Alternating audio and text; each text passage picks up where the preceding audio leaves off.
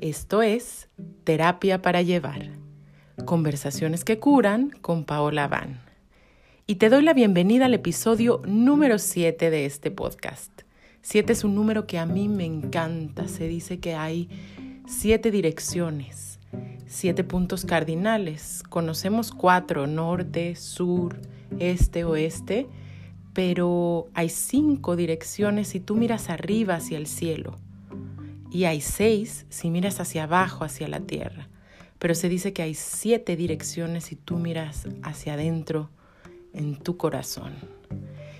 Y el tema de hoy es la importancia de los rituales y todo lo que hemos perdido en una cultura que ha desterrado el ritual, que ya no le concede importancia a lo sagrado. Y lo sagrado es una palabra que incluso se ha vuelto peligrosa de nombrar. A mí me toca trabajar en muchos contextos y hay lugares donde mi palabra, tal y como surge, es muy bien recibida en una, en una consulta, en una ceremonia, pero también he tenido el privilegio de trabajar para colegios, para empresas, y pareciera que en ese sentido hay que ser súper cuidadosos y casi hay que evitar decir la palabra sagrado, porque cada vez que nos referimos a algo que tiene que ver con todo ese mundo invisible, misterioso, eh, pues una podemos eh, relacionarlo con la superstición, con la superchería em, y, con una serie mm, de hechos que por no corresponder a un paradigma racional o, o a lo mejor porque no siempre tienen una comprobación inmediata desde el paradigma científico, pues pareciera que no tiene ninguna validez. Pero también parece que la palabra sagrado, ceremonia, ritual, la tan usada palabra medicina, pues también eh, nos llevan eh, a buscar la relación que, que se ha hecho con lo religioso, de alguna manera. Y en nombre de lo religioso se han cometido tantos errores y tantos crímenes, incluso eh, a través de la iglesia, las sectas, incluso los grupos terroristas, que hablar de lo ritual y lo sagrado, uy, a mucha gente como que le da comezón. Y sin embargo el ritual es un, es un lenguaje que llega a lugares súper profundos, es un lenguaje que no pasa solo por el consciente, sino que más bien se dirige hacia nuestra mente inconsciente que es ese cúmulo de cosas que a veces no conocemos o a los cuales no accedemos de manera inmediata, pero que están ahí. Y entonces eh, es evidente en momentos como este que nuestra sociedad e incluso pues todos los individuos que la conformamos estamos perdiendo salud y nos encontramos ante un momento de muchísimo cuestionamiento.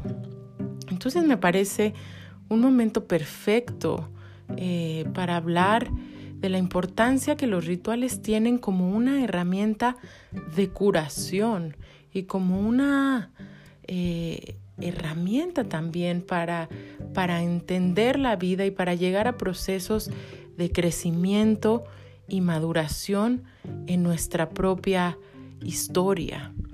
Y entonces, eh, pues cuando pensamos em, en tiempos más antiguos, eh, pues es fácil imaginarse o quizás lo hemos visto en las películas, em, pues este lenguaje de lo tribal, de la tribu y este lenguaje simbólico eh, de llegar al alma, a través de, maneras que no pasan solo por la intelectualidad. Y, la verdad es que me atrevería a decir eh, que una de las grandes razones, y ahí coincido eh, quizás con mucha gente que está en este momento, oh, afortunadamente, expresando también este mensaje, es que hubo un momento, o quizás fue un proceso progresivo más bien, por medio del cual el ser humano empezó a sentirse demasiado importante, como un protagonista en este planeta. Y al principio, pues las consecuencias de esto eh, parecieron eh, e incluso fueron muy positivas, como una mayor creación intelectual, el avance tecnológico, y sin embargo mucho se fue perdiendo en el camino. Entonces, ¿qué es esto que, perdemos cuando perdemos el ritual? Eh, pues lo primero que perdemos es una conexión con los ritmos de la naturaleza. Porque si tú piensas de nuevo en un lenguaje de tribu, eh, las personas de conocimiento a lo largo de la historia de la humanidad, pues sabemos que han eh, realizado ceremonias para celebrar los, los momentos, eh, como por ejemplo el cambio de las estaciones. Ahorita estamos eh, por entrar al solsticio del otoño y entonces es común que muchas culturas hacían rituales para bendecir las semillas eh, y sembrarlas eh, hasta que llegara el, momento de la cosecha. Y entonces se celebran los movimientos del sol, los movimientos de la luna, pero también hay eh, en, este, en este mundo del ritual una conexión con los ritmos personales como decir un ritual para darle la bienvenida al ser que llega al planeta, un ritual eh, cuando los niños pasan a ser hombres o las niñas pasan a ser mujeres, por ejemplo, en el momento en que, en que reciben su menstruación. Hay rituales, bueno, a ver, eh, pues hay muchos que conservamos, como por ejemplo, obviamente el matrimonio es un ritual, el bautizo, el darle un nombre a, a un bebé que llega al planeta, pues es un ritual y ahí lo entendemos muy bien la importancia que esto tiene. Y sin embargo estamos en un momento de profunda crisis porque si bien, al menos en este país, en, en, las décadas y los siglos pasados, pues estuvimos conformes con, con el modelo del catolicismo, eh, eh, al, algunos o la mayoría, mientras que los pueblos también conservaban sus propios rituales, es como que ahora hay un fuerte y súper válido y yo considero positivo cuestionamiento. Pero entonces nos hemos ido quedando eh, sin esta capacidad de observar los ciclos. ¿Y, cuál es la consecuencia de, de no vivir en esta observación? Pues así, que estamos desorientados, no sabemos cuándo es el tiempo en que toca hacer qué. Hace unos días em, tuve el, eh, pues la suerte de hablar por circunstancias distintas con una sacerdotisa maya y después, unos días después, con un abuelo joven maya. Y ambos me hablaban de esta belleza que es el calendario maya quiché y cómo es una cuenta que va narrando todos los momentos eh, eh, y qué energía corresponde a cada uno de los días. Y a mí me fascinaba ver pues que hay, hay días para sembrar, hay días para cosechar, hay días para morir, hay días para conectar, hay días para descansar. Entonces cada día eh, bajo este calendario que, que obviamente se basó eh, en la observación de estos ciclos que sigue el cosmos, em, pues, pues nos, va, nos va revelando. Entonces, cuando perdemos el ritual, eh, perdemos esta conexión y entonces a mí me parece que no es ninguna casualidad que estemos pasando por momentos tan complicados como los que pasamos actualmente. Y no me refiero solo a los últimos meses, sino hace tiempo que venimos viviendo una epidemia de desesperanza, de falta de sensibilidad, obviamente una crisis ecológica terrible, una epidemia de soledad, de materialismo, de consumismo. Y, entonces justo otra de las cosas que se pierde y se ha perdido a lo largo de estas décadas, eh, mientras perdemos eso, es el sentimiento de comunidad. Es como que nos hemos vuelto cada vez más individuos, con un sentimiento terrible de separación, de competencia, de aislamiento.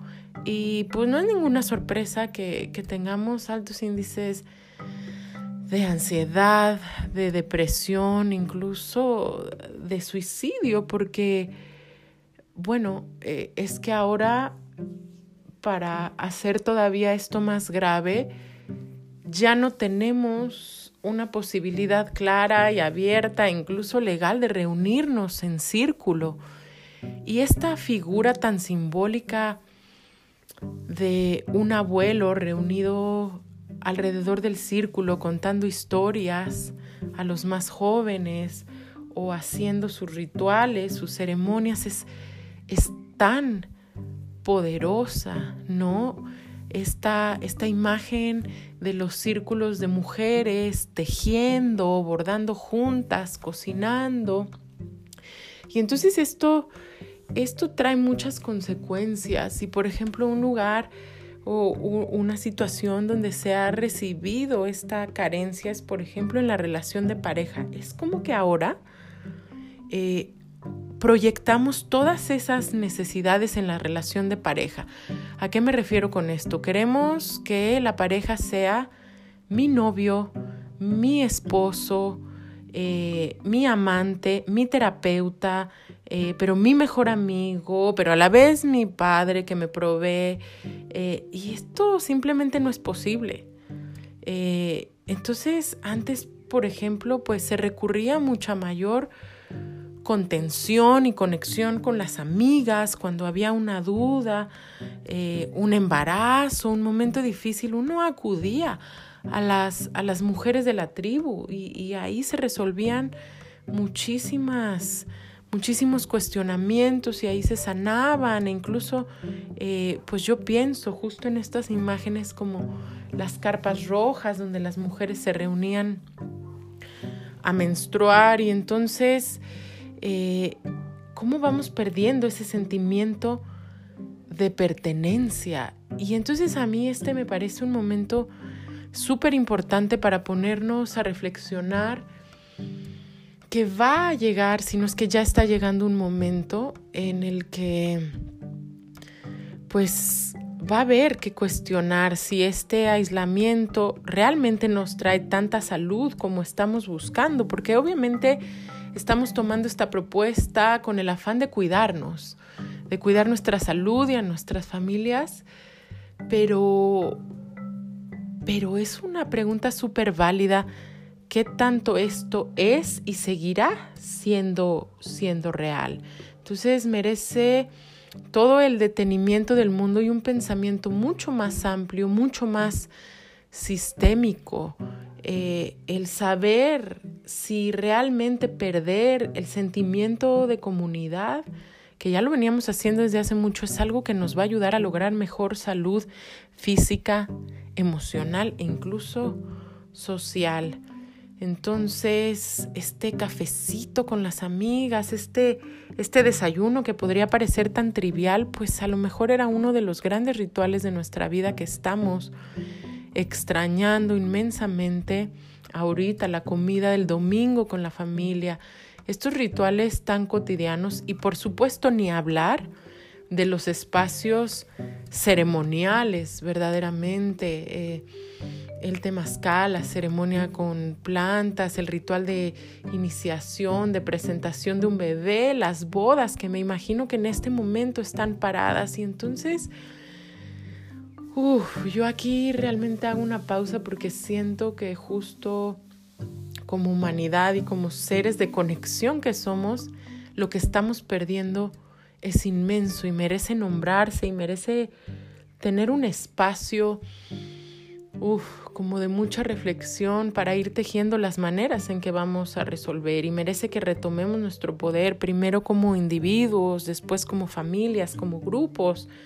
como pueblos y, resolverlo desde ahí porque algo que me ha llamado mucho la atención es ver que ha surgido este pues esta voz, y todas las voces son válidas, pero una voz así de odio a los presidentes y los gobernantes, y repito, todas las voces no solo son válidas, sino que tienen un lugar y una utilidad, pero no necesariamente quiere decir que son las posibilidades más elevadas que tenemos. Entonces, eh, independientemente de que la labor de nuestros gobernantes, claro que es súper cuestionable, no solo en el país desde el cual yo te hablo, que, que es México, pero, pero qué tanto estamos tomando nuestro poder personal y colectivo eh, al expresar esa voz, porque quizás se nos ha olvidado que, que está grandemente en nosotros eh, promover este sentimiento de comunidad y luego, otra cosa que se pierde cuando, cuando perdemos el ritual, pues tiene que ver con la relación con los elementos, con los animales, con los seres de la naturaleza. Entonces, muchos grupos antiguos hacían ceremonias, por ejemplo, en los cenotes, eh, ceremonias para bendecir la siembra, y se siguen haciendo, por supuesto, en nuestros tiempos. O sea, digo hacían, y aunque, aunque esto evidentemente se va diluyendo, claro que esto sigue súper vigente. Y, y, hablaba yo del sentimiento de soledad y no estamos perdiendo solo la conexión con la comunidad, em, que es quien, bueno, cuando tú tienes tu primera menstruación, te reconoce como como parte del círculo de mujeres o cuando un, un chico se, se, se va, va, a entrar, perdón, a la, a la, pubertad, entonces tiene rituales de iniciación con los otros hombres em, de, de su tribu, como todos diciéndole, perteneces aquí, eres parte de, de esto. Entonces no solo perdemos la relación con los humanos, sino que el ritual y la ceremonia es relacionarse con los elementos. Y aunque suene un poco fantástico, eh, claro que hay una posibilidad de relacionarnos con el fuego, con el agua, con la comida, o sea, simplemente, y hablándote de los rituales habituales de nuestra vida, bendecir los alimentos a la hora de cocinar, a la hora de comer, pues simplemente lo voy a decir así, nos coloca en un estado distinto de conciencia en el que obviamente esto nos va a traer más salud y más nutrición pero nos pone en contacto cuando, cuando yo agradezco no solo con ese alimento, sino quizás incluso con toda la cadena de seres que tuvieron que intervenir para que yo tenga este alimento aquí en mi casa. Y una cosa más ahí que se pierde cuando perdemos el, el ritual es la reciprocidad. ¿Qué quiere decir la reciprocidad? Pues como decir que en, para que todo funcione, en la vida, en el planeta, pues siempre ha habido un orden. Y un orden es algo así como decir, de la primavera sigue el verano, del verano sigue el otoño y del otoño el invierno. Y esto no cambia, del día sigue la noche. Entonces sería, romper ese orden sería algo tan arbitrario como, pues como que el sol decidiera no salir un día. Y una de las grandes leyes de nuestro universo, pues es ese equilibrio. Entonces, eh, nuestra memoria ancestral y nuestra memoria de sabiduría como humanos sabía que, que si voy a tomar la cosecha, primero ofrendo. Y entonces de ahí viene este, este concepto, el ofrecer. Y ofrezco eh, el otro día eh, que iniciábamos un huerto acá en casa, nos decían algo súper interesante. Decían, pues semillas hay que poner de más, porque semillas se ofrenda una pues para el que se la come, que vas a ser tú que está plantando el cuerpo. Otra para el que se roba la cosecha.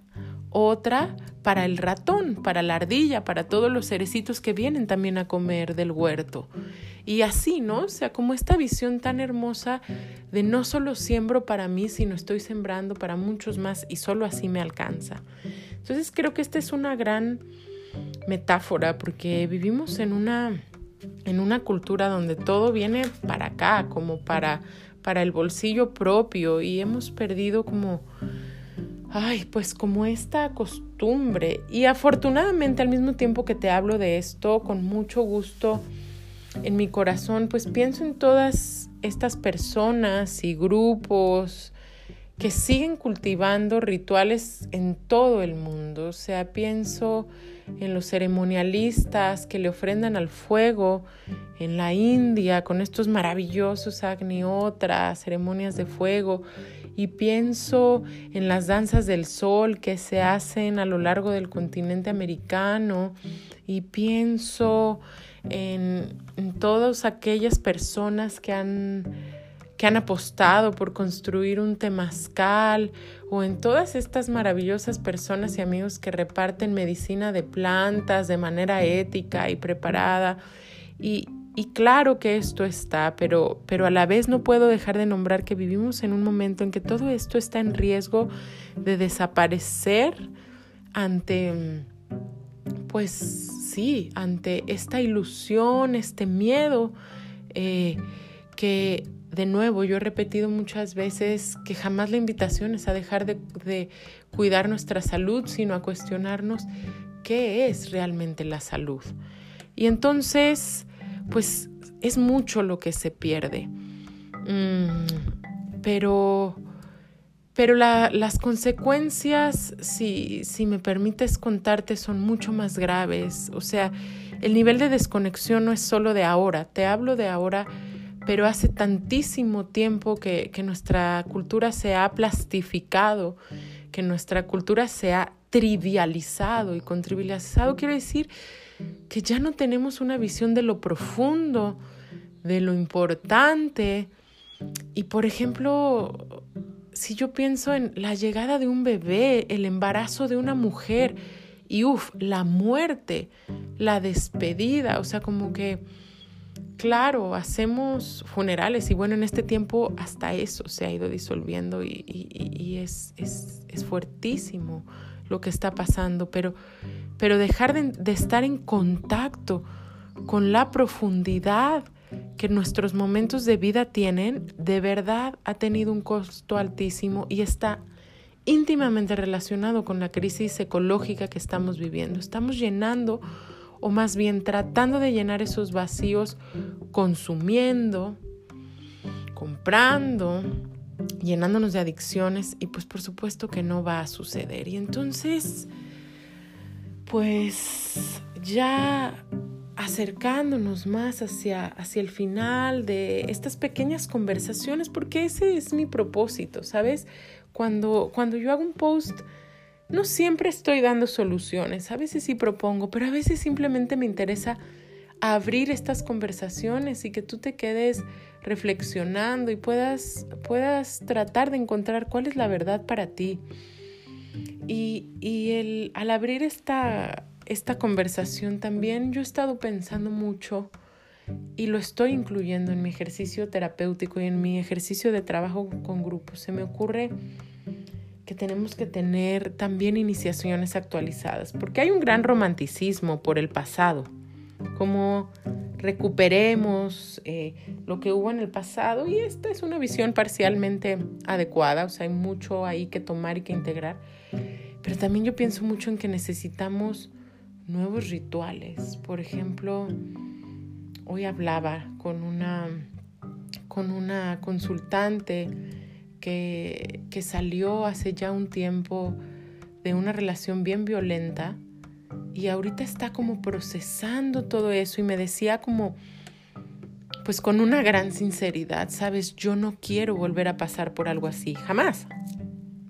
Y entonces yo decía, pero por supuesto. ¿Y qué es lo que nos asegura que realmente integremos los aprendizajes, que pasemos a nuevas etapas de vida? Pues justo la fuerza de un ritual. Entonces, a la vez pues como tener ciertos pasajes en nuestra vida, atravesar ciertas dificultades es en sí un rito de paso.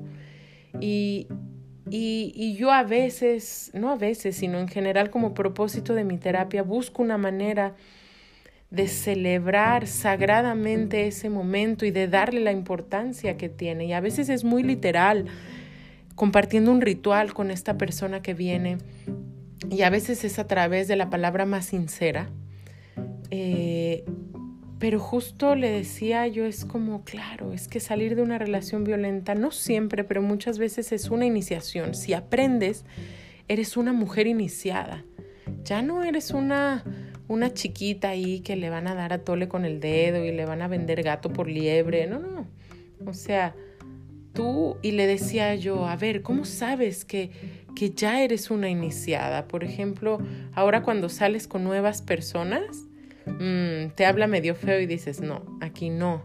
O te toma medio fuerte del brazo, o te deja de llamar unos días y y antes de ser esto que yo llamo una mujer iniciada, fuera de las relaciones tóxicas, porque es una iniciación eh, en ese sentido como mujer, pues decías, ay, a lo mejor no tiene tiempo, ay, bueno, a lo mejor estaba de mal humor. Y una mujer iniciada dice, no, yo aquí ya no, con esta sinceridad que yo escuchaba en esta bella mujer que consultaba conmigo. Y, y, y eso, veo que nos hace falta tanto celebrar eh, estos momentos. Y recuerdo así con mucho cariño la primera vez que yo hice una danza del sol, que es este ritual que proviene de los pueblos lakotas de Norteamérica, en el que se hace un ayuno de cuatro días eh, de agua y, de, y de, alimento y, la gente se reúne a danzar en círculo, a hacer un rezo alrededor de un árbol que representa pues toda la vida y representa pues este anhelo de, conectar con, con, lo sagrado, con el cielo, con todos los seres invisibles. Y, y estos rituales a veces se consideran muy salvajes porque se hace una ofrenda de carne, es decir, se ofrece eh, se ponen como digamos una, unas perforaciones que se le ofrecen al árbol de la vida. Em, y, mucha gente dirá, ¿cómo? Ofrendas de sangre, pero ¿qué es esa salvajada?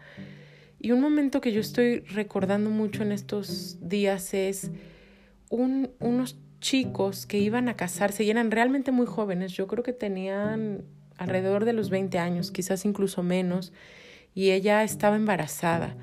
Y en esta ceremonia pedían permiso para casarse. Y entonces a este chico súper joven le colgaron, le hicieron esta perforación en la espalda, un par de perforaciones y con un par de cordones le colgaron una cabeza de búfalo que él arrastraba hasta que esta cabeza de búfalo a base de romper la piel se desprendiera y esa era su ofrenda de sangre. Y uno diría, ¿qué es esa cosa horrible? Y además yo escuchaba así como mucha gente, y la verdad más bien New Age más que nada, como que, que dice un poco, no, es que ya no es necesario crecer con dolor y, y bueno, esa, ese tema en sí nos merecería todo un podcast. Pero sin ir más en detalle ahí, yo me di cuenta que la vida es dolorosa y que, por ejemplo, nuestros hombres dolorosamente abandonan con una facilidad a una mujer con un, con un niño chiquito. Em, y no sé si, si corresponde a decir que abandonan a la, a la mujer porque un adulto puede sostenerse, pero un bebé, un bebé cuando un papá se va así es abandonado. Y, y yo digo, pues a la vez estos hombres, más allá del juicio, me dan mucha compasión porque no tuvieron estos rituales. Entonces, cuando tú le cuelgas un, un cráneo de búfalo a un chico, le estás diciendo, hazte consciente de la carga que llevas detrás y que vas a tener que jalar para adelante con tu familia y a veces va a ser muy lindo y a veces va a ser muy doloroso. Y entonces este chico ahí toma su fuerza en el círculo y dice, sí, voy hasta el final y sale victorioso. Y eso es un mensaje inmenso para la psique. Bueno, ya no tenemos eso, lo tenemos muy poco. Eh, nos merece todo un capítulo más y quizás lo comparta, hablar tanto de las iniciaciones femeninas como de las iniciaciones masculinas. Eh, pero, pero por hoy simplemente quiero dejarte con esto, como llevarte a la reflexión de qué tanto vamos a perder al dejar de reunirnos en comunidad y si es la opción que tú quieres y de qué maneras puedes o no ser libre de ello eh, de una manera que sea responsable con tu salud y con tu tribu. Y en segunda, como invitarte a, dentro de las circunstancias, sea como sea que sean ahora para ti, pues invitarte a, estar en, el, en, en esta búsqueda del ritual, eh, a mí me gusta mucho y quizás lo conozcas. Él es un escritor y director de teatro y poeta y, al final psicomago, creador de la psicomagia, Alejandro Jodorowsky, tremendo abuelo, eh, tremendo terapeuta, lector de tarot, en fin. Y él creó esto que llama, que llamó la psicomagia, inspirándose en, en Pachita, una curandera mexicana. Y, y en, y en este poder que tiene el lenguaje de lo poético, lo simbólico, lo ritual. Y entonces mi invitación es a, a, vivir en esa poesía, en esa psicomagia, y que bien puede ser algo bien elaborado, pero que no necesariamente lo es, que tiene que ver con estos ejemplos cotidianos que yo te ponía, como bendecir un alimento, como darte una bendición al, bañarte y agradecer simplemente tiene que ver con los rituales, las palabras de cariño que decimos a nuestras parejas, a, la gente que está cercana. Tiene que ver, eh, uy, con, con tantas cosas que pueden ser bien cotidianas. Entonces, me encantará escuchar cuáles son tus rituales cotidianos. Eh, tus, o incluso tus rituales poderosos eh, y más elaborados. Nos encontramos por Instagram, a veces como que eh, no me manda unos mensajes a, un lugar ahí que, luego los accedo hasta varios días después, pero en general pues por ahí mensajeamos. Te invito eh, también echarle un ojo a mi Facebook, Paola Van, psicoterapeuta. Eh, y estamos también en pachamamita.mamitatierra en Insta.